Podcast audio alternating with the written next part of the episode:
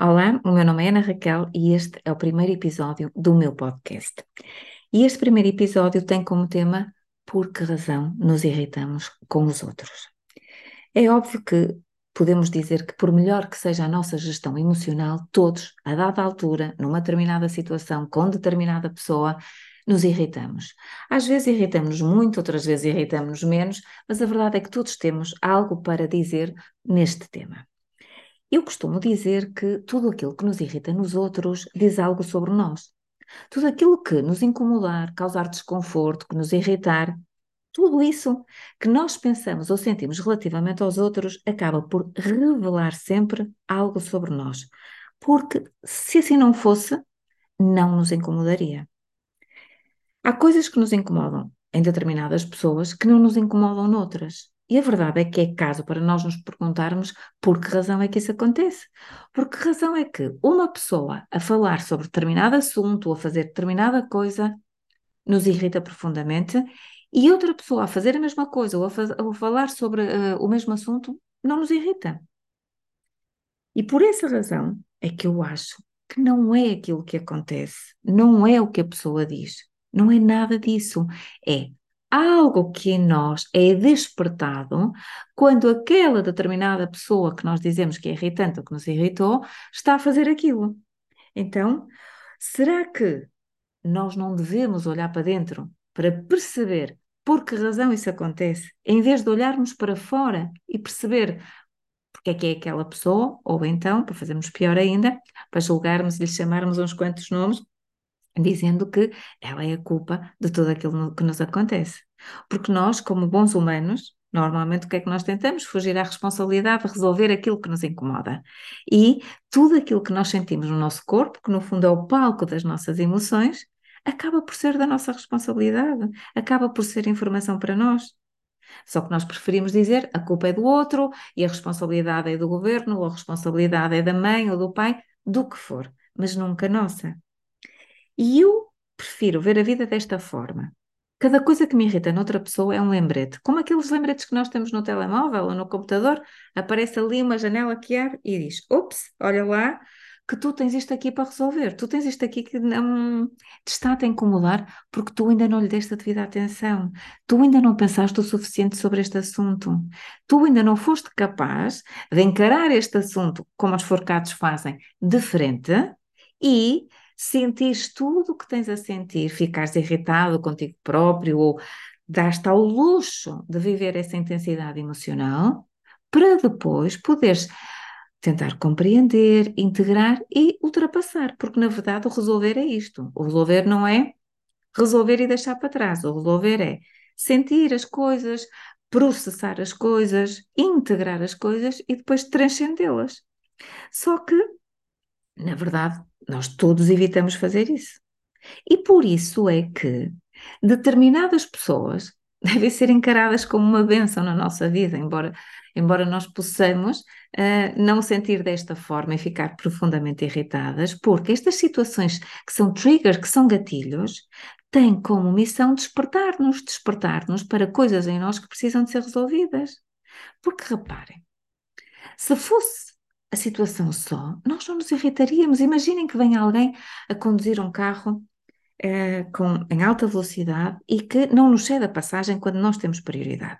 Nós olhamos para dentro do carro e fazemos de imediato um julgamento. Ah, pá, é um miúdo novo e a gente diz logo, inconsequente, não sabe, irresponsável. E na verdade, se nós pensássemos ou se soubéssemos depois que ele até vai socorrer um amigo que tinha tido um acidente, nós dizemos dizer que ele é inconsequente e responsável e passamos a dizer, olha, até altruísta, ou é um bom samaritano, ou como um amigo. E de imediato aquilo que nós estávamos a sentir, é? quando pensávamos que ele era um irresponsável, desaparece. Então a nossa interpretação faz com que isso desapareça. Reparem, mais, vez de a pessoa eh, que, que, passou à nossa frente a conduzir a alta velocidade e, nos, e não respeitou a nossa prioridade fosse uma velhinha, nós até dizíamos, uau, quando chegar àquela idade quero, quero ser como ela e ríamos-nos. Ou seja, a mesma situação provoca emoções diferentes. E se a mesma situação provoca emoções diferentes quando nós fazemos pequenos ajustes no cenário, não pode ser a pessoa, não pode ser a situação, É algo que nós temos dentro de nós que nos faz interpretar a situação de uma determinada forma e que origina determinadas emoções. Só que aquilo que eu digo é que as emoções que essa situação vai desplotar já estão dentro de nós e foram causadas por uma situação anterior e por uma situação que nós não conseguimos processar. Uma coisa que aconteceu no nosso passado e que nós dissemos, nem que fosse de forma inconsciente, vou pensar nisso mais tarde, vou processar isso mais tarde, ou até aconteceu tão cedo na nossa vida que nós não tivemos a capacidade sequer para compreender aquilo que, que estava um, a acontecer. Portanto, essa situação do presente que vai desplotar aquelas emoções que nós sentimos numa situação do passado, tem como missão ajudar-nos a resolver, no fundo, a compreender, a integrar e a transcender aquela situação que nós deixamos pendurada e que muitas vezes não sabíamos que é que estava aqui pendurada em nós. E constitui, e constitui assim um, uma zona cinzenta que nós temos e que cada vez que há qualquer coisa que, que nos incomoda no presente, nos remete para essa zona cinzenta que nós temos que ir ali processar. Mas como se fossem aquelas gavetas que certamente todos temos em casa, que cheias de tralha, tralha, tralha, e que nós nem sequer sabemos o que lá temos. Vamos pondo, vamos pondo. Aquilo que não cabe em lado nenhum, aquilo que nós não sabemos onde, onde guardar, aquilo que nós não temos sequer paciência para pensar, atiramos para essas gavetas. E é isso que acontece com estas pessoas e com todas estas situações que nos irritam nos outros, é obrigar-nos a ir à gaveta das coisas não processadas e termos que ir lá dentro de nós perceber essa situação. Uma das coisas, deixo-vos aqui assim uma dica que a mim me ajuda particular e eu trabalho desta forma com, com os meus clientes, é percebermos que aquilo que eu estou a sentir naquela determinada situação, já o senti antes.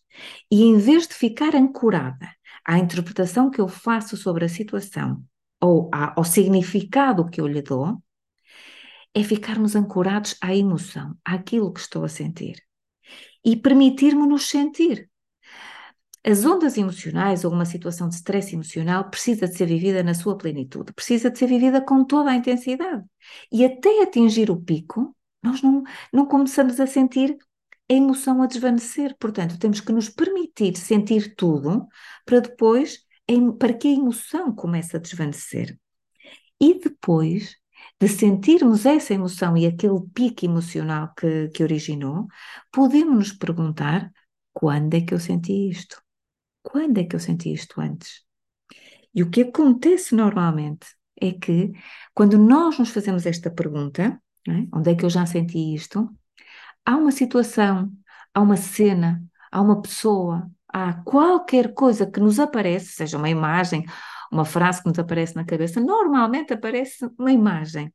Somos assim, transportados por uma imagem do nosso passado, onde nós percebemos que isto está guardado desde ali. E podemos ir a uma imagem de, como tantas vezes já me aconteceu, de, da escola primária, uma imagem com os pais, uma imagem lá atrás, uma série de coisas que, que nos aconteceram e que nós não soubemos integrar.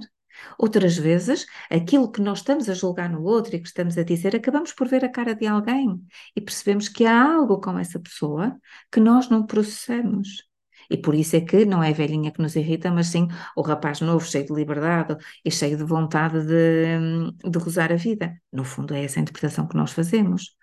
Portanto, tudo aquilo que nos irrita nos outros acaba por revelar algo sobre nós, mas, sobretudo, revelar algo que há em nós e não está processado. Algo que nós guardamos, que está aqui a fazer moça, a fazer moça porque está a ocupar espaço e muito espaço naquela gaveta cheia de tralha e nós nem sabemos que lá está. Portanto, o meu conselho é cada vez que, ou da próxima vez que isto acontecer, já pensarmos o que é que isto está a dizer sobre mim. O que é que isto está a dizer sobre mim? E dizer, calma lá, que aqui há informação. Olha que isto é um lembrete que me está a dizer, olha lá que tens algo para processar aqui com este tema. E por isso, depois, deixarmos-nos sentir aquela plenitude, mas sentir mesmo a raiva, normalmente, a aparecer-nos no corpo, aquilo tudo, e depois parar e dizer: onde é que eu já senti isto antes? Onde é que eu já senti isto antes? Onde é que isto me está a levar? E às vezes são estes pequenos exercícios que nos tra fazem trazer consciência a, a determinados episódios da nossa vida, a determinadas situações, que nós nem fazíamos ideia que estavam aqui guardadas. Claro está, e é preciso fazer esta ressalva, que há situações muito complexas e que, e que precisam de, de, outro tipo de ajuda. Mas muitas vezes nós guardamos naquela gaveta da tralha coisas insignificantes, coisas que, que não, não puderam ser processadas na altura por algum motivo, ou porque nós nem sequer tínhamos competências para tal, ou por sermos novos, ou por mesmo não termos competências, e que hoje, mais maduros, já o conseguimos fazer. Portanto, seguindo estes dois passos de primeiro parar, não é? E sentir e depois fazermos aquela pergunta, eu acho que já ajuda uh, a termos alguma informação e alguma consciência sobre aquilo que eventualmente nos pode estar a fazer irritar com os outros. Eu espero que esta, este primeiro hum, episódio tenha sido do, do vosso interesse e vos seja útil. E peço também, agradecendo a vossa presença, que me enviem tudo aquilo que entenderem, as vossas, uh, as vossas opiniões, as vossas, os vossos insights, tudo aquilo que quiserem, porque tudo aquilo que me enviam acaba sempre por ser a inspiração para o que eu faço. Eu desejo-vos uma excelente semana e temos encontro marcado na próxima semana. Fiquem bem.